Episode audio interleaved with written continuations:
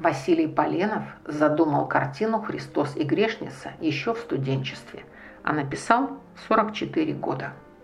Вся родня и знакомые – Илья Репин, Василий Суриков, Сава Мамонтов – не только знали о планах Поленова, но были втянуты в работу советами и обсуждением.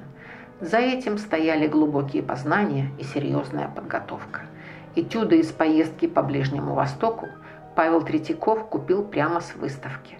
Поисках натуры художник ездил в Италию, а для образа Христа позировали Исаак Левитан и Константин Коровин.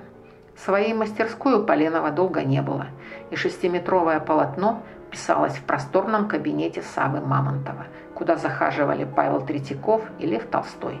Первоначальное название «Кто из вас без греха» цензура запретила и заменила на «Христос и блудная жена», а вскоре и вовсе решила не допускать картину к показу.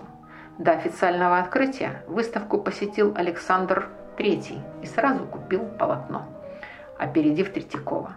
Покупка императором автоматически снимала цензурные запреты.